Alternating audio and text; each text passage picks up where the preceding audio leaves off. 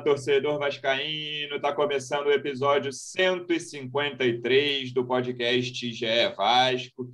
Eu diria que é uma das edições mais otimistas dos últimos tempos. Vamos ver se nossos companheiros, nossos convidados também estão otimistas. Mas eu fiquei bem satisfeito com o que eu vi nessa vitória sobre o Goiás, principalmente no primeiro tempo.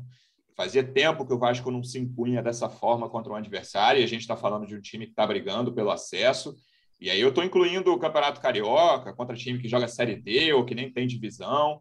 Fazia muito tempo que eu não vi o Vasco jogar como jogou no primeiro tempo. Teve a queda do segundo tempo ali, depois dos 10 ou 15. O Vasco voltou a sofrer, levou sorte em alguns lances, mas foi uma vitória segura e acho que o primeiro tempo tem muitos caminhos aí que o Vasco pode seguir nos próximos jogos. É para deixar a torcida confiante. Estou recebendo aqui um dos repórteres que cobrem o Vasco, no GE. Estava em São Januário ontem, a gente está gravando aqui na manhã de terça. Como é que você está, Marcelo Baltar? Seja bem-vindo. Fala, Luciano. Fala, João, já antecipando de novo aí, João Almirante, que está sempre aqui conosco. Pô, muito legal, eu esperava até um fala torcedor vascaíno mais animado, assim, porque eu acho que, que, o clima no Vasco está tá bem legal, mudou, né? A impressão que o, que o Vasco, enfim, chegou na Série B, assim, e a gente um vai falar atrasado. muito sobre isso. É, um pouquinho atrasado, né? A gente vai falar muito sobre isso, mas assim, foram vários fatores. A gente já falou sobre o Nenê, o Diniz. Acho que tem muito jogador que estava mal e está começando a jogar bola, que o, que o Diniz está recuperando. A torcida também, ontem, enfim, fez, fez muita diferença. Acho que teve uma conexão com o time legal e, enfim, um episódio mais otimista aí. Eu acho que, que a gente já, já achava que era muito difícil a classificação, ainda é, o acesso, né? Ainda Mas, é mas, assim, já, já vejo mais otimismo entre, entre os torcedores, no próprio Vasco também, assim, todo mundo falando com mais otimismo, e ainda dá, né? É, acho que a principal questão é essa. A gente estava tratando e, e acho que estava certo de falar: olha, vamos pensar em planejamento de 2022, o Vasco vai jogar a Série B de novo. Acho que o Vasco voltou para a briga. Ainda vejo o acesso bem complicado, mas voltou para a briga. Esse até foi o título do nosso representante do Vasco no projeto A Voz da Torcida, convidado fixo do nosso podcast lá do canal Portão 9 no YouTube. Como é que você está, João Almirante? Seja bem-vindo. Fala, Lulu. Fala, Marcelo. Tô bem, né, cara? Depois desse jogo de ontem, acho que, como você disse aí, a torcida está mais confiante, o time está mais confiante. São as atuações que estão trazendo essa confiança de que a gente pode conseguir aí os resultados, né? Nos jogos do Diniz, em que ele não venceu, a gente merecia vencer. Né? A gente comentou aqui que esteve próximo da vitória. Sim. Se houvesse um vencedor, seria o Vasco, que deveria ter sido, principalmente no jogo contra o Cruzeiro.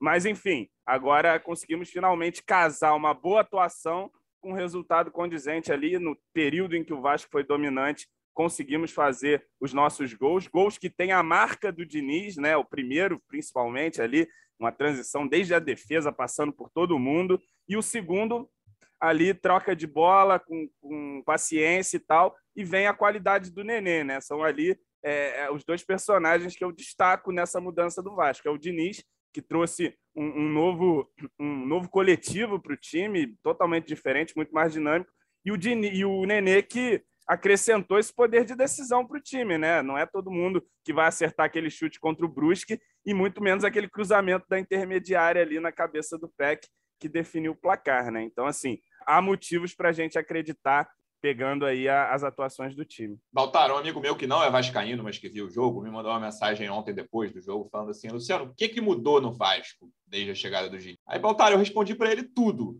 né? mas eu acho que tem muito resumido é, nessas duas figuras que o João, a que o João se referiu agora, o, o Diniz, obviamente, e o Nenê. Mas é impressionante, até tirando o Nenê inicialmente, vamos falar do Diniz, como os jogadores que já estavam ali e eram muito contestados. Não estou falando que ninguém está né, voando, nossa, viraram gênios do futebol, não é o caso mas o Marquinhos Gabriel numa função que ninguém imaginou, por exemplo. Acho que esse aí é o maior símbolo, né, cara? O Marquinhos Gabriel, em vários momentos, segundo volante, se você me falasse isso um mês atrás, eu ia te internar, cara.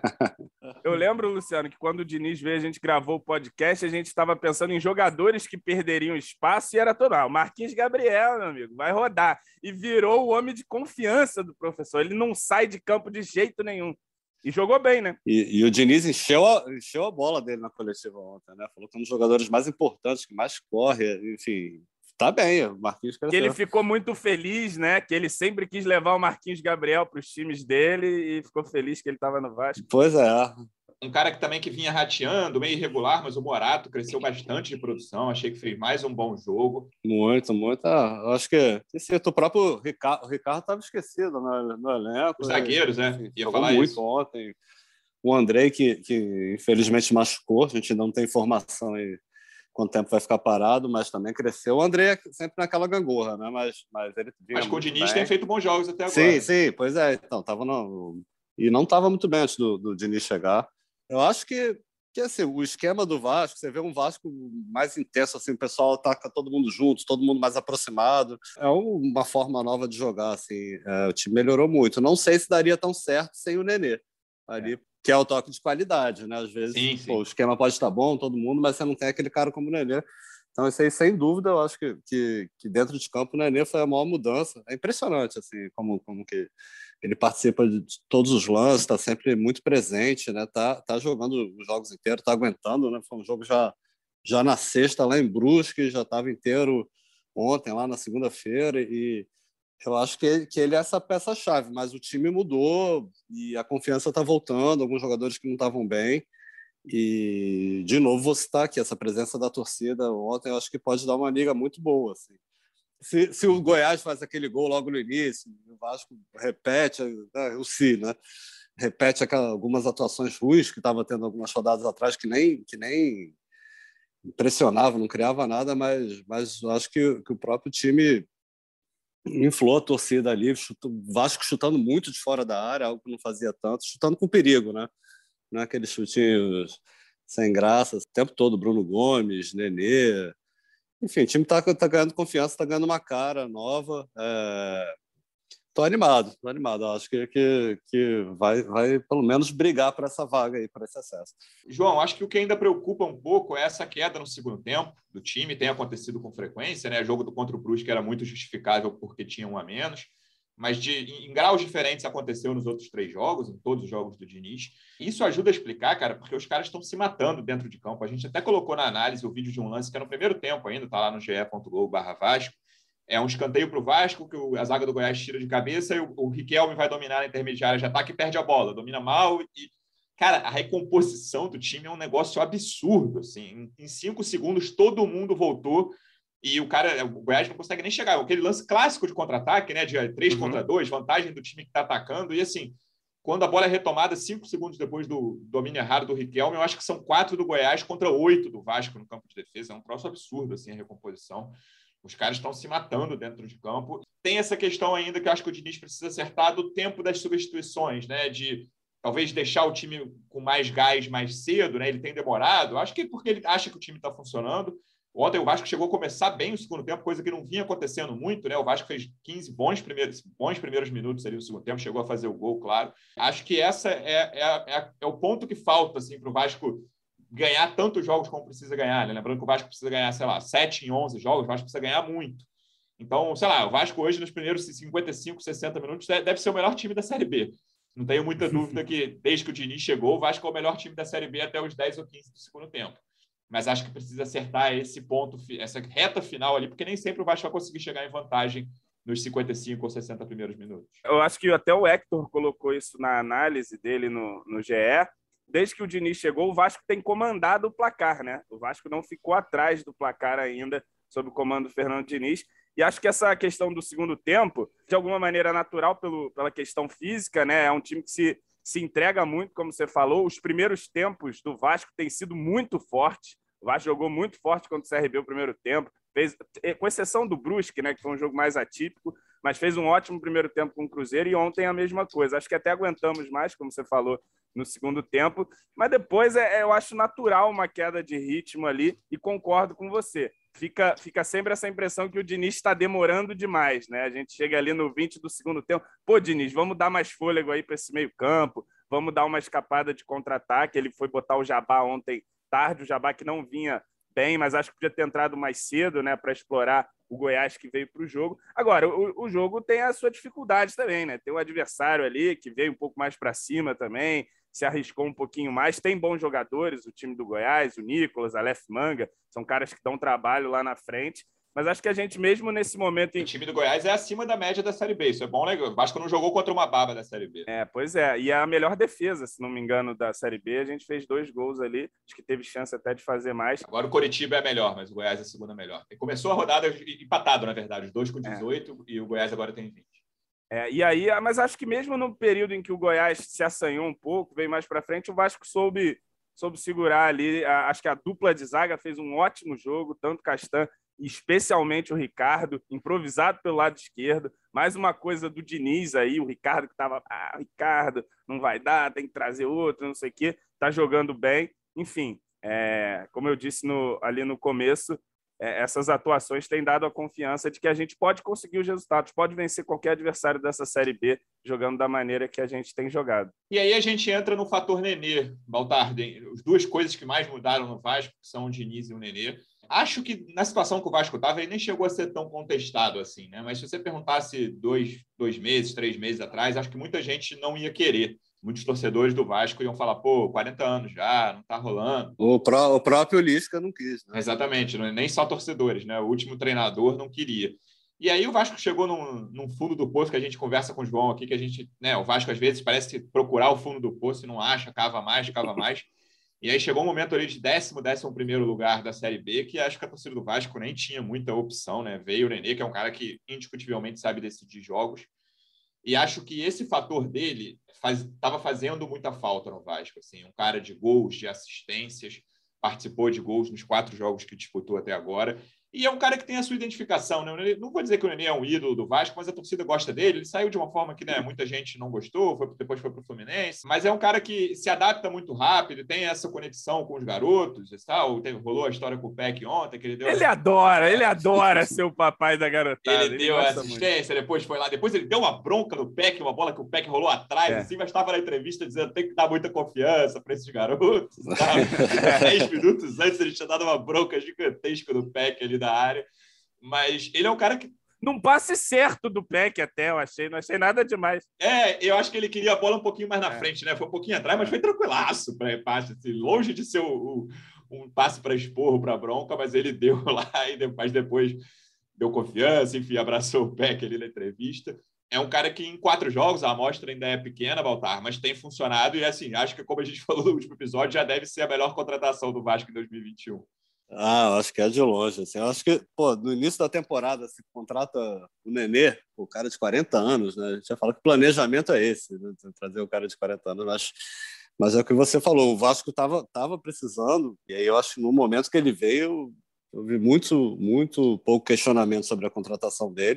Mas acho que também ninguém esperava que ele ia chegar já jogando essa bola toda, né? E chegou numa posição que, que o Vasco estava muito carente ali. O Marquinhos Gabriel não estava não é esse cara, né, de, de, criar o próprio Diniz elogiando ele ontem, falou assim, ele não é o cara que vai resolver, vai distribuir, vai, vai organizar o jogo sozinho, é um cara mais coletivo. E o Nenê tem essa capacidade, embora esteja jogando bem no coletivo, ele tem essa capacidade de decidir numa bola. Ele participou de, de todos os gols, menos o primeiro gol ontem. Né? Isso, de cinco gols ele participou de quatro. Participou de quatro e, e pô, a qualidade dele é, né, não dá, não dá para falar mal da qualidade dele. Enfim, é um cara que, que veio para somar e tem essa identificação com a torcida.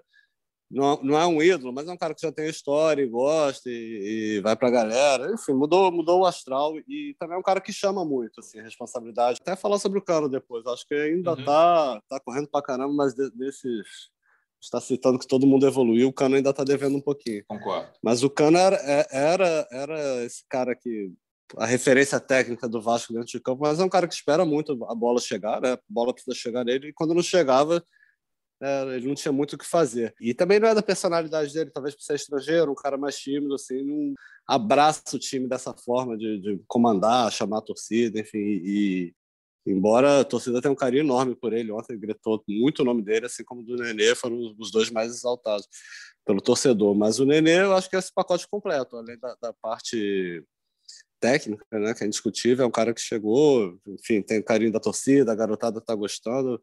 Você vê que os jogadores estão muito fechados com o Nenê e com o Diniz, né? Impressionante como Riquelme fez o gol ontem, saiu correndo para o Diniz emocionado, o próprio no gol do PEC, não sei se mostrou na TV, assim, depois da comemoração, toda lá no canto, foi o Nenê lá, deu um abraço no Diniz, você, se abraçaram muito forte, ficaram conversando, aí veio o Peck, deu um abração no Diniz, então tá tendo essa liga aí do treinador, da comissão técnica com os jogadores, e eu acho que o Nenê faz, também faz bem esse meio de campo entre os jogadores e o treinador, né? Então, é o pacote completo aí que tá o Vasco está mostrando a nova cara aí na Série B. Voltando ao Diniz, João, fazia tempo que a gente não via no Vasco um treinador ousado, e aí os mais pessimistas vão dizer quase louco, porque aquela substituição ali do Andrei pelo Peck, cara, quando estava 1 a 0 Vasco bem, ele tinha mudado ali o, o, esquema, né? Foi o primeiro jogo que ele jogou com dois volantes, mais volantes de origem ali, o Andrei e o Bruno Gomes, e achei que os dois estavam muito bem no jogo. Bruno depois caiu de produção, perdeu duas bolinhas ali, que daquele jeito que ele adora perder, uma delas gerou um contra-ataque bem perigoso, mas o primeiro tempo dele foi irretocável, acho que o Andrei também estava bem no jogo. E aí, naquele momento ali, eu falei, pô, tem Caio Lopes, tem Rômulo, né? Vai ser um desses caras aí, vai. Cara, ele botou o Peck, eu falei, meu Deus. É, mas deu certo, o Peck correu. O Peck, isso aí, né, cara? Nos piores jogos, teve aquele jogo do CRB que ele perdeu uma chance absurda, o primeiro jogo do, do Diniz, mas mesmo, mesmo nos piores jogos dele, ele consegue botar uma correria de velocidade ali, gera algum perigo. Fez um gol de cabeça que nem longe de ser a principal característica dele. Mas essa ousadia, eu acho que até o torcedor é, sentia falta, né? Que não é a ousadia de quando você está perdendo de 2 a 0, né? Ah, enche o time de atacante aí, cinco atacantes, tenta dar um jeito. É a ousadia de, cara, eu estou jogando contra um dos favoritos ao título, ao acesso, estou ganhando de 1 a 0, vou tirar o primeiro volante ou o segundo, vá lá, e vou botar um ponta e vamos ver o que dá. Isso aí fazia tempo que a gente não via. É, não, você lembra da escalação contra o CRB quando saiu a reação da galera, né? Falou, meu Deus do céu, o que, que esse homem vai arrumar? Ele é maluco mesmo, né? Mas ontem eu não achei que ele ia colocar um volante no lugar do Andrei, não. Eu imaginava já que ele ia usar o Coringa, Marcos Gabriel, playmaker ali de segundo volante, e foi exatamente o que ele fez. Recuou um pouquinho o Marquinhos. E assim, voltando à questão do Nenê ali, ele, ele traz essa personalidade para o time, ele traz esse poder de decisão e ele tira a responsabilidade também de protagonismo de outros Sim. jogadores, principalmente do Marquinhos Gabriel, né? Que era o cara que, porra, Marquinhos Gabriel, articulador do time e tal, e ele, apesar dos números, não estava conseguindo render bem. E agora o Diniz encontrou uma forma de fazer o Nenê jogar aproximado do gol e melhorar a saída de bola com o Marquinhos Gabriel recuando e jogando muito melhor. Ele encontrou uma maneira de fazer o Marquinhos Gabriel jogar bem e o Nenê encaixar no time. E eu vi uma coisa que ele falou na coletiva que me chamou a atenção. Que ele falou: "Hoje a gente jogou com os 11 melhores que a gente tem aqui assim". E ele privilegia muito isso, né? A questão de ter sempre tecnicamente os melhores jogadores em campo e aí depois você vai pensar no esquema. Você primeiro pensa nos jogadores, depois você vê como você encaixa os melhores. E acho que ele tem conseguido fazer isso muito bem num intervalo muito curto e sem treinamento, né, cara? Ele fez tudo isso com o carro andando, vai ter agora um tempinho maior. Os jogos vão ser nos fins de semana, a partir de agora, nesse mês, agora, se não me engano.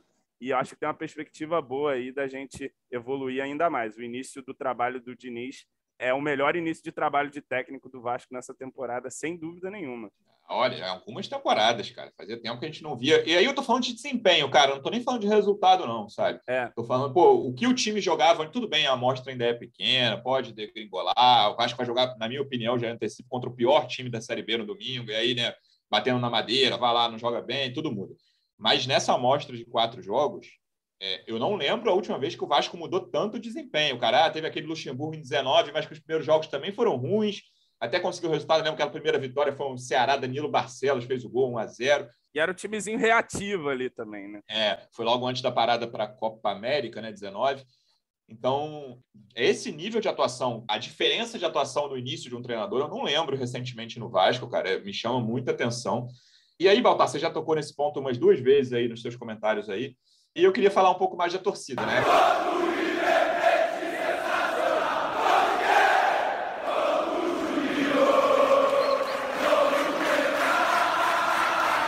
Primeiro que eu acho foi um erro do Vasco não ter liberado é, a, parte de trás do gol, né? O Vasco disse que foi uma, eles chegaram a uma conclusão lá com a polícia e tal.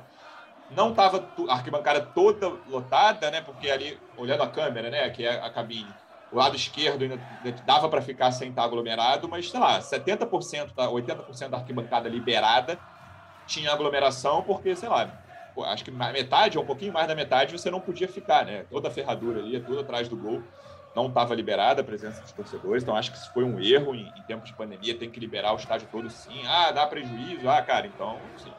É, não dá para ficar com um espaço enorme na arquibancada fechado. E aí o que aconteceu foi que a galera ficou muito junta, o que né, ajuda o time, o que pressiona o adversário. É, tem essa questão de São Januário que você falou. É, se a coisa começa a dar errado, a torcida costuma aumentar, né, contribuir para que dê mais errado ainda, quando o Vasco está em crise, principalmente, não quando o time está bem. É, mas quando o time está bem, quando a coisa está dando certo dentro do campo, cara, a torcida faz muita diferença. E isso, assim, principalmente nesse, o Vasco, se mantiver esse bom, essa, esse bom nível no, no, primeiro tempo dos jogos, eu acho que nos jogos em casa a torcida vai carregar e vai ajudar muito a partir de agora voltar. O próprio Diniz falou assim da importância da, da torcida foi fundamental. Realmente, quem estava lá assim, percebeu a torcida, os jogadores, enfim, teve uma conexão legal, os jogadores correndo muito e, e foi, foi bem legal, foi bem legal, assim, voltar a fazer jogo com, com torcida, né, depois de tanto tempo, porra, não aguentava mais aquele DJ lá no, no início, era legal, aquele DJ do estádio, mas depois deixava o jogo meio melancólico. Então, mas eu nunca achei parte... legal, só para deixar. o, o, time jogando não, nada e o DJ lá. É. pois é, não, lá não aguentava mais. Mas, mas, a gente tem que falar dessa parte aí. Teve, teve aglomeração, a gente recebeu algumas cornetadas, alguns xingamentos aí no Twitter já por causa de matéria. O próprio pessoal do Vasco já veio falar. Já, matéria que a gente é. fez de todos os clubes, só para deixar De todos claro, os clubes, exatamente. O Vasco, o pessoal do Vasco até mandou uma matéria torcida, obviamente. De, de festa do, do, Flamengo e aglomeração do Vasco. Aí mandei lá uma de aglomeração não, do Flamengo. Aqui no Rio, Flamengo é só o Fluminense é. não jogou com o público ainda, mas Flamengo e Botafogo pois, a gente fez, só procurar que estão lá. Pois é, Quando então teve essa questão. jogar, vem a aglomeração tricolor também. é, óbvio, e vai ser registrado, é isso. É, então a gente tem que registrar. Foi muito legal, o torcedor ajudou, assim, foi, foi bonita, foi uma festa bonita, mas teve muita aglomeração, o pessoal se juntou, com, como você falou, tinha espaço, é, tinha, tinha, uma, tinha um cordão de segurança lá da polícia, dos próprios seguranças contratados para o jogo, que não deixavam o, o torcedor se espalhar mas tinha espaço ali na, na, arquibancada, mais próximo ali onde ficaria o setor de visitante, onde costuma ficar a torcida visitante, é bastante espaço, e todo mundo se juntou ali. E, e pô, vi muita gente sem máscara, acho que mais da metade estava sem máscara. Claro, não o tempo todo, mas quando começa o jogo, o pessoal começa a beber, começa Eu devo ter visto duas máscaras, mas lá em São que, é, quem no início do jogo, jogo tinha mais. É, é, quem vai é. a São Januário com frequência sabe que, basicamente, assim, jogos que não estão lotados, obviamente, tem três pontos de aglomeração principais na arquibancada. Um é aquele ali, onde a galera ficou, meio do campo, é o melhor lugar para ver, né? Tipo, de, visualização mesmo, você fica num lugar muito bom para ver. O outro é ali na bandeirinha de escanteio, que é onde fica a Força Jovem, a principal torcida organizada. E o outro é bem atrás do gol, onde fica Guerreiros do Almirante, lá, que é mais recente e tal. E aí, o que aconteceu? O Vasco e a polícia chegaram num acordo que dois desses três principais pontos de aglomeração não estavam, não estavam disponíveis, né? Então a galera ficou toda aglomerada ali no meio do campo. É, eu achei que isso ia dividir ia ficar mais tranquilo, assim, pensando no cara, olha, eu quero ir ao jogo, quero ir de arquibancada e não quero ficar aglomerado. Ele até tinha onde ficar ontem, mas ele tinha um espaço pequeno, que era ali bem, bem pertinho do visitante, né? Olhando para da cabine logo É, logo tinha, tinha, tinha torcedor lá. Teve é, gente até o final lá que preferiu não, não Mas, cara, né? é, isso eu acho que foi um erro de planejamento, assim, tanto do Vasco quanto da, de força de segurança e tal. De cara, o, o jogo não dá para ficar fechando o setor em pandemia, cara. Não tem como. Não o, dá. o, Vasco, Alega, é, o Vasco Alega cabe 4 mil e pouco pessoas ali naquele setor, que tinha 2.700 pessoas. Então realmente não estava lotado. É que o pessoal Mas, se enfim, não, pra não... cantar, né, mano? É, não, que vai é, ter, não, é. assim, que, gente, que vai ter aglomeração é, é, indiscutível, assim, é impossível. Futebol no Brasil, a gente falou aqui, no Santiago Bernabéu é possível, entendeu? Teatro, público de teatro e tal. Em São Januário, qualquer estádio do Brasil, não é, mas o que eu acho é isso. Em vez de três pontos de aglomeração, que é o que acontece normalmente no jogo vazio em São Januário, quem já foi, jogo de 4, 5 mil pessoas, sabe de que, que eu tô falando? Em vez de três, você tinha um. Entendeu? Basicamente, que vai ter aglomeração, vai ter, cara. Mas você, eu acho que o, fechamento dos setores é, concentrou a aglomeração num lugar só. Sim, é, sim, sem dúvida. acredito que uma das justificativas também seja ah, você fechando os setores ali, você abre menos um portão, é menos catraqueiro, é menos é, grade, é menos banheiro e tal, menos Sim, até, até em termos de custos também, né? É. Não tinha. Os refletores estavam apagados lá atrás, o gol, enfim. É, não sei qual foi, qual foi o motivo exatamente, mas, mas enfim, aglomerou. Todo mundo, pelo menos com uma dose, né? vacinado, todo mundo com exame de Covid, mas torcer para não dar nada.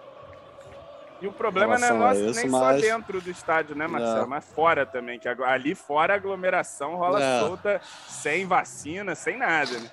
É, não, dá para ver que o pessoal não estava muito preocupado com isso. Muita gente se abraçando quando entrava assim no portão, muito feliz de estar de é. volta em São Januário. Então, assim, o negócio de Covid não estava é muito, muito... É muito doido, né, cara? Não, não, é, eu, eu, eu, vi o jogo pela TV e aí cada, cada, cada hora que mostrava a concentração de torcida, eu ainda tô nessa, assim, eu, eu imagino que vários ouvintes não estejam Sim. tão preocupados assim. Da agonia eu ficava, é, Não, eu ficava, era uma mistura de sentimentos, assim, que era muito maneiro você ver, né, cara, é muito legal você ver, pô, depois de um ano e meio, a torcida, porra, alucinada ali, depois, principalmente depois dos gols, depois quando acabou o jogo, e aí, pô, ao mesmo tempo que você tá feliz de ver aquilo ali, pô, quanto tempo, que saudade, você fala, cara, vocês não estão muito juntos, bota uma máscara aí, por favor. Então, assim, a galera tava num êxtase ali que ninguém estava pensando muito nisso.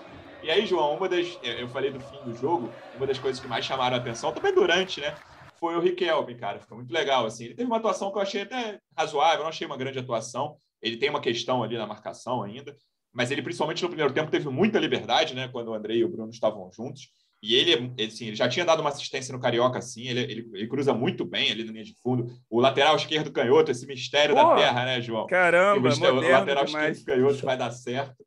É, a emoção dele que ele perdeu o avô há três meses por causa da Covid, ele falou sobre isso no, no, depois do jogo, ele ficou aos prantos, né, cara? Foi, foi bem legal ver a emoção dele, assim, um moleque muito identificado que começou ali, ver a torcida ao fundo. Foi uma cena bem legal de um garoto que, cara, talento esse garoto tem, ele tem muita coisa para trabalhar, mas acho que ele pode ajudar o Vasco. Claro, é, concordo. É, acho que o Riquelme fez um bom primeiro tempo, como você apontou ali. Eu acho que na marcação, na parte defensiva, é, ele ainda gera uma desconfiança ali, não é muito a característica dele. Ele tem um físico também ainda em, em desenvolvimento, vamos dizer assim, ainda é um garoto bem magrinho e tal, baixinho, sofre um pouco, mas qualidade técnica sempre teve, desde a base sempre mostrou principalmente nessa questão do cruzamento. É um moleque que sabe bater muito bem na bola. Você vê que não é um chute para a área, né? Ele, ele levanta a cabeça, ele chega na corrida, dá o tapa certinho e ontem conseguiu contribuir, como você disse, muito bacana ali no final do jogo, homenageando o avô, muito emocionado, chorando. E achei bacana também o Diniz, né, que ao longo da semana se falava muito de improvisar o Ricardo ali, colocar o Valber uhum. e tal. E ele não, ele foi deu confiança para o garoto. É o garoto da posição, tem talento, o Diniz não tem medo de usar garoto, nunca teve. Botou o moleque e ele contribuiu ali muito bem numa jogada que nunca sairia se fosse o Zeca, né? Naquela lateral esquerda ali, ia, ia trazer para dentro ali. Claro. Talvez, claro. talvez do lado direito, né? É, mas ele não apareceu. O Zeca, Zeca foi discretinho ontem. Ontem, ontem não, foi meio discreto. Né? Mas, mas você acha que o, que o Léo Matos volta? Sim, volta, eu acho que ele volta, mas você acha que já dá para ter uma disputa ali na direita, Zeca? Cara, o Zeca, eu só queria, é, eu só queria um lateral direito destro e um lateral esquerdo canhoto, cara. O é. resto, de nomes, vocês escolhem. Pois é. Mas eu acho que e... o Diniz volta, hein? Com, com Zeca para a esquerda ah. e Léo Matos para a direita. Ah, também, também acho. E sobre o Ricardo, até falar, ontem, ontem eu queimei a língua mesmo. Assim, na hora que ele, deu, que ele deu o passo para o gol, estava tava conversando com o Felipe Rocha, que é setorista do Vasco pelo lance, a gente falando, pô, o Riquelme ainda não conseguiu né, fazer, ter uma atuação boa no, no profissional, aquela coisa franzina, né? tá muito tímido, e pô, na hora, assim, fez o gol, a gente, a gente queimou a língua bonita e foi, foi legal, mais uma opção que o Vasco ganhou, um garoto muito talentoso e está mostrando em alguns lances que tem talento, né? Mas estava precisando ser mais efetivo e ontem conseguiu. É isso, João. Domingo, 6 e 15 Confiança, que hoje ocupa a penúltima posição, 21 pontos em 26 jogos, mas tem está numa fase, faz quatro jogos que não perde, mas tem um jogo antes do Vasco ainda, né? Eles enfrentam nessa rodada o Coritiba fora, jogo difícil hoje, inclusive, terça-noite, 21h30. Então é possível que eles percam para o líder do campeonato. É, cara, o último jogo, dos quatro times que o Diniz enfrentou até agora, dois estão lá em cima, um tem muita camisa, que é o Cruzeiro, e só um está lá embaixo, que é o Brusque. E acho que foi a pior atuação do Vasco, né? Foi contra o Brusque. Tudo bem, segundo tempo, com um a menos, nem vou falar do segundo tempo, mas no primeiro tempo o Vasco deu uma sofrida. Acho que o campo lá contribuiu Sim. muito, né? A gente falou sobre o péssimo gramado. O Diniz até falou na coletiva ontem de novo, provavelmente. O pior gramado da Série, da série B. É, pior gramado da Série B. Então, o do Confiança não é assim, assim também não é um tapete, mas é melhor. É, mas, cara, eu, eu, eu vejo um jogo para o Vasco se impor no primeiro tempo de cara, assim, assim, e, cara, ganhando aí. O Vasco hoje, lembrando, tá? Quatro pontos do, do, do G4, mas tem uma rodada inteira, pode ficar quatro, cinco ou seis. Meu palpite é que vai, ele vai estar a cinco ao fim dessa rodada. E aí, cara, é começar a somar pontos e ganhar jogos. Assim, o Confiança é um daqueles jogos que, assim, sempre lembrando, né? Eu acho o Confiança o pior time, seguido de Brasil de Pelotas e Londrina. E é o que a gente lembra bem o que aconteceu contra esses dois times dentro de São Januário com o Lisca ainda. Então, assim, é jogo de qualquer jeito para ganhar nessa soma aí dos sete, das sete vitórias necessárias. Eu não vejo como o Confiança deixar de ser uma e aí, se não ganhar, complica muitas coisas de novo. É, o Vasco tem três jogos contra equipes que estão na zona de rebaixamento ainda, né? Joga contra Londrina, joga contra o Confiança e, e o Vitória, em Isso. casa também, se não me engano. Então, assim, para mim são três jogos aí que a gente tem que botar no bolso, na conta, que são contra esses times aí mais fracos do campeonato, a começar pelo Confiança. Vamos ver se finalmente o Vasco emplaca aí a terceira vitória consecutiva na Série B, que ainda não aconteceu nesse campeonato, né? Então, assim, é, encaixar ali é, contra o Confiança, depois pega o Sampaio. Mas sobre esse jogo contra o Confiança, o gramado lá é tranquilo, pelo que eu dei uma olhada. É, não acredito que o Vasco vá fugir do seu estilo de jogo. Fernando Diniz, até lá na trincheira de Brusque, estava tentando sair tocando com o Vanderlei. Não acredito que mudará contra o Confiança. E, e acho que o time, para ficar no trocadilho aí, pegou um pouquinho de confiança também. Os jogadores estão jogando melhor, estão é. conseguindo desempenhar melhor. Você vê o crescimento aí de praticamente todos os jogadores do time, do Ricardo na esquerda, do Castan, é, agora entrou o Riquelme. Você vê os garotos, tanto o Bruno quanto o Andrei, fazendo boas partidas. O Marquinhos Gabriel destacando aqui de novo, fazendo um bom jogo. O Nenê, enfim, acho que o Vasco é favorito para vencer o Confiança e tem, tem que ser agora. O embalo é agora e já tem que ser a partir desse jogo com confiança aí. E acho que a torcida está bem, é, para repetir de novo, confiante aí de que é tinha, é possível assim, Tinha que ter sido há umas 10 ou 12 rodadas, mas né, é a chance final agora para embalar. E Pô, mas já melhorou muito, né? Você falou em terminar a rodada a cinco pontos, até cinco dias atrás, até quinta-feira, sexta-feira, durante pontos. o dia, era 10 pontos, né? Então já, já é uma coisa bem mais viável. É. Sim, menos times também, não, né? No meio. E você disso. joga também uma uhum. pressão ali no tal do CRB, né? Tava ali e tal, não sei o que. Agora você já vê ali o, o Vasco é, chegando. É, CRB ali, caindo. O Havaí, enfim. O próprio Goiás, três, três terceira é. derrota seguida, né? Então já, Isso. já é uma queda. Eu acho o Havaí mais candidato que o CRB. O Havaí tem um jogo fácil essa rodada contra o Londrina em casa. O CRB pega o Náutico. Tudo bem que o Náutico não tá ganhando de ninguém, mas pega o Náutico fora. Com o Hélio dos Anjos de volta. Com né? o é, é, segundo jogo do Hélio dos Anjos, perdeu para o Remo lá no, no último lance, no, na volta dele. Veremos. É, acho que o Vasco começa a ensaiar um acesso de uma forma que eu não imaginei, nem lá no, quando o Vasco chegou a estar em quinto lugar, eu acho que o Vasco estava sofrendo. Claro que eu imaginei que o Vasco fosse subir em vários momentos da Série B. É, ainda acho que o Vasco não está entre os quatro favoritos ao acesso, mas é um time que começa a entrar nos trilhos e mostrar um desempenho que não tinha mostrado em momento algum da Série B veremos o que vai acontecer e espero uma atuação, uma atuação positiva contra o Confiança. Acho que o Vasco tem tudo para isso. Voltaremos hoje, na próxima. Hoje, hoje, Luciano, hoje o Vasco, o Vasco jogava um futebol de meio de tabela, né? A gente estava falando, inclusive, isso no Portal 9 ontem. E agora acho que o Vasco joga um futebol de time do acesso, de Concordo. brigar até pelo título, né? Se tivesse jogado esse futebol desde o começo aí da Série B. E é isso que traz a confiança agora para a gente conseguir esse tal milagre que agora eu nem vejo como milagre, viu? Acho bem factível já. A, a, palavra do dia é confiança e a gente espera que o Vasco ganhe do confiança no domingo. E a gente volta aqui na segunda com tudo sobre esse jogo. Baltar, obrigado mais uma vez pela presença. Até semana que vem, amigo. Valeu, valeu, galera. Valeu, João, Lulu. Sigo invicto desde que voltei de é férias. É verdade. Né? Desde que o, o que meu o João cabelo meteu esse corte de cabelo. Aí, o tá pessoal não viu ainda aqui, não pode é. ver, mas está invicto Tá bom. Também. Ontem que teve até incenso ali atrás do gol, né? Então, esse mistério aí. Mas, enfim, Vasco num bom momento. Finalmente gravamos um pod aqui otimista e vamos em frente. É isso, João. Que venha a terceira vitória seguida finalmente. Obrigado pela presença. Até semana que vem. Valeu, Lulu, valeu, Baltar. E é como diz o nosso hino, né, Luciano Melo? Vamos todos cantar de coração, jogar de coração e trabalhar de coração. É isso. Encaixar aí a terceira vitória e botar pressão nos caras lá, cara. Se tropeçar aí e a gente continuar nessa batida jogando esse bom futebol, tem tudo para vencer confiança, vencer Sampaio e fazer um caldeirão em São Januário para receber o Curitiba e, e aí a cobra vai. Cara, já tá pensando em cinco vitórias seguidas. Só quero a terceira por enquanto. Depois a gente vê o Sampaio e o Curitiba. Mas jogo a jogo, acho que o Vasco pode chegar lá. Torcedor Vascaíno. Obrigado mais uma vez pela audiência. Até semana que vem. Um abraço. Vai o Juninho na cobrança da falta.